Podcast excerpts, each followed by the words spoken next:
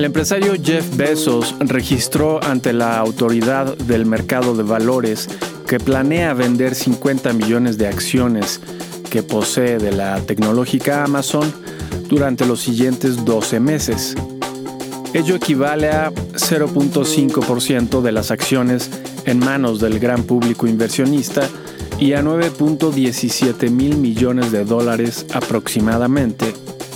Por otro lado, los agricultores franceses reanudaron actividades después de varios días de manifestarse. El recientemente nombrado ministro Gabriel Attal les prometió que Francia será autosuficiente en alimentos y que restringirán las importaciones de estos.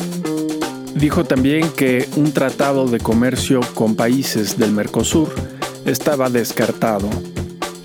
Hoy es el domingo 4 de febrero del 2024 y este es el volumen 5 número 5 del semanario El inversionista.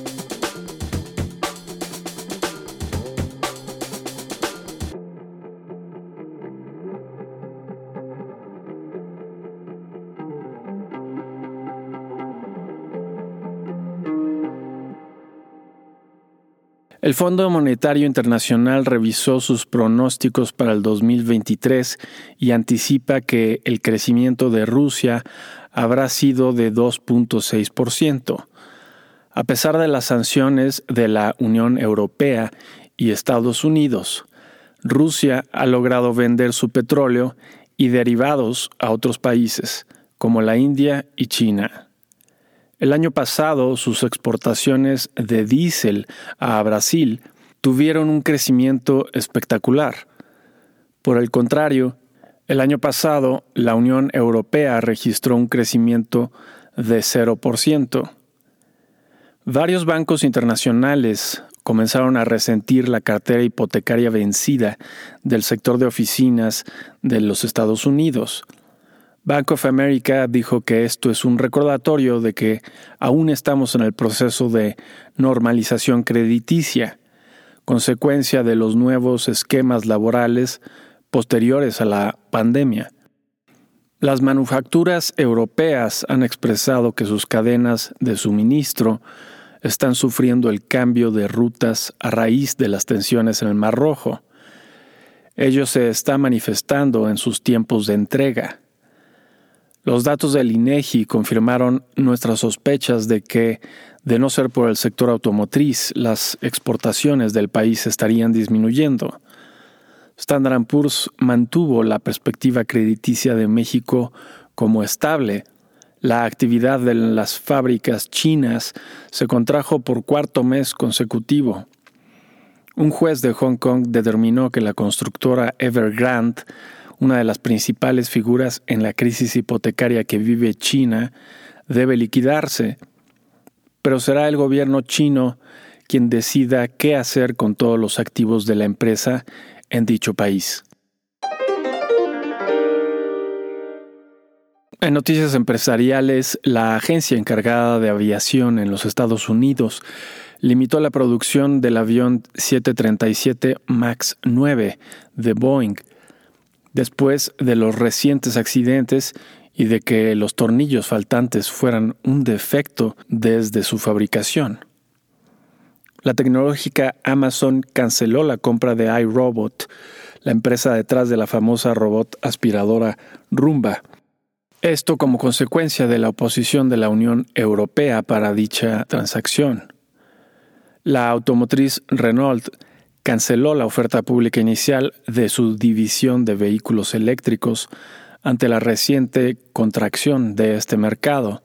Mientras tanto, la automotriz Toyota se mantuvo como la número uno en ventas para el año 2023, con 11.2 millones de unidades vendidas. En segundo lugar quedó Volkswagen, que vendió 9.2 millones. En México nombraron a Manuel Romo como el director del nuevo Banamex y Álvaro Jaramillo como el director del nuevo City México. Meta Platforms anunció que emitirá su primer dividendo en la historia de la empresa. El anterior ministro de Finanzas del Reino Unido, George Osborne, se unió al consejo asesor de la casa de cambio de criptomonedas Coinbase. La tecnomédica Neuralink realizó su primer implante de chip en el cerebro de un humano. Hasta el momento ha sido un éxito. KDB, la tienda departamental más exclusiva y famosa de Alemania, equivalente al Harrods de Inglaterra, se declaró en bancarrota después de 116 años. KDB es un símbolo de la economía occidental y es improbable que el gobierno alemán no intervenga de forma alguna. En noticias políticas, el presidente de Brasil, Luis Ignacio Lula da Silva, corrió a varios oficiales de la agencia de inteligencia por haber espiado a los críticos de Jair Bolsonaro durante la administración de este. El secretario de Relaciones Exteriores de Gran Bretaña dijo que su país podría reconocer oficialmente a un Estado palestino en cuanto se dé un cese al fuego en Gaza y sin necesidad de esperar a las pláticas sobre la solución entre los dos países. El presidente Biden aprobó sanciones financieras a los israelitas responsables de la violencia contra los palestinos en el llamado Banco Oeste. En México se suspendieron las corridas de toros. La Plaza México busca garantizar las del domingo y lunes y la Suprema Corte declaró inconstitucional la reforma a la ley eléctrica de López Obrador. Los expertos en competencia económica se mostraron satisfechos con la decisión de la Corte. Notas de la semana que termina. 29 de enero al 2 de febrero. En Estados Unidos, los índices de precios residenciales para el mes de noviembre mostraron una mayor inflación que el mes previo. Las vacantes al mes de diciembre aumentaron de 8.9 a 9 millones. La confianza del consumidor para el mes de enero fue de 114.8, notablemente mayor al 108 del mes previo. La decisión de la Reserva Federal sobre la tasa de interés fue mantenerla en su nivel actual de 5.38%, como se anticipaba. En conferencia de prensa, su jefe, Jerome Powell, dejó claro que el escenario base es mantener la tasa en su nivel actual en la siguiente decisión de marzo, lo cual no sorprende dado el excelente desempeño de la economía, incluyendo la demanda por residencias, las solicitudes de seguro de desempleo de la semana aumentaron a 224 mil, que sigue siendo un valor normal. El índice de gerentes de compra del sector manufacturero para el mes de enero aumentó de 47 a 49.1 puntos, un muy buen dato. La tasa de desempleo para el mes de enero se redujo ligeramente de 3.8 a 3.7%. Las nóminas no agrícolas para el mes de enero aumentaron más que el mes previo y mucho más de lo anticipado. Las órdenes de fábricas para el mes de diciembre tuvieron el magro aumento anticipado de 0.2%. En reportes de utilidades, tuvimos entre otras empresas a Microsoft con una sorpresa positiva, Google con una sorpresa positiva, Pfizer con una sorpresa positiva, Starbucks con una sorpresa ligeramente negativa, con utilidades positivas, Mastercard con una sorpresa positiva, Apple con una sorpresa positiva, Amazon con una sorpresa positiva, AMD sin sorpresa, Meta Platforms con una sorpresa positiva y Qualcomm con una sorpresa positiva. Con respecto a la semana pasada, el índice Standard Poor's 500 de la bolsa estadounidense avanzó 1.36%. El petróleo West Texas Intermediate bajó de 78.23 dólares el barril a 72.41 dólares el barril. y el oro subió de 2.018 dólares la onza a 2.057 dólares la onza. En México, el preliminar del crecimiento de la economía durante el cuarto trimestre mostró un crecimiento de 0.1%, prácticamente cero.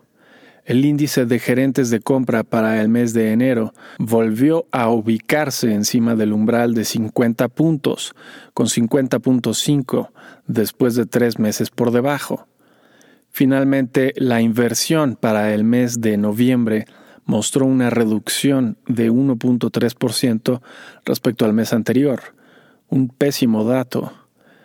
Con respecto a la semana pasada, el índice de precios y cotizaciones de la Bolsa Mexicana de Valores avanzó 2.41% y el tipo de cambio bajó de 17.14 a 17.10 pesos por dólar. ¿Qué podemos esperar para la semana entrante? 5 al 9 de febrero. En Estados Unidos, el lunes tendremos el índice de gerentes de compra del sector servicios para enero. El miércoles tendremos la balanza comercial para el mes de diciembre. El jueves tendremos como siempre las solicitudes de seguro de desempleo de la semana. En reportes de utilidades tendremos entre otras empresas conocidas a McDonald's, Caterpillar, Eli Lilly, Ford, Uber, CBS, ARM, PayPal, Pepsi y Disney. En México, el miércoles tendremos la confianza del consumidor. Ese mismo día tendremos los datos del sector automotriz de vehículos ligeros para el mes de enero. El jueves tendremos la inflación anual para el mes de enero. Actualmente es de 4.9%.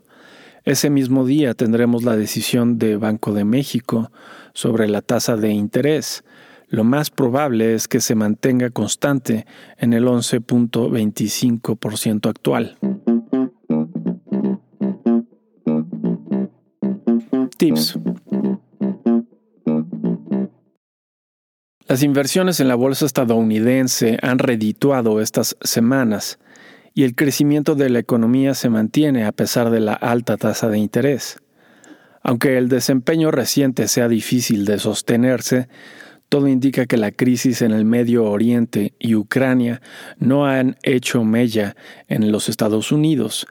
Tampoco le ha afectado la caprichosa política económica del presidente López Obrador, que ha reducido cada vez más el comercio con su principal socio.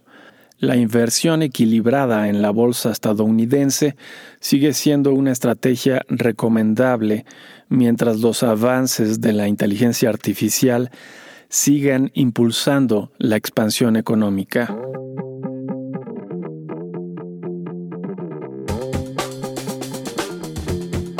Y eso es todo para esta semana. Si te interesa consultar la versión completa, ver números anteriores o suscribirte para recibir El inversionista de forma gratuita. Lo puedes hacer a través del sitio elinversionistaonline.com. Y si te gusta escucharnos, por favor, déjanos una reseña en la plataforma que utilices. Nos ayudaría mucho. Nos vemos la siguiente semana.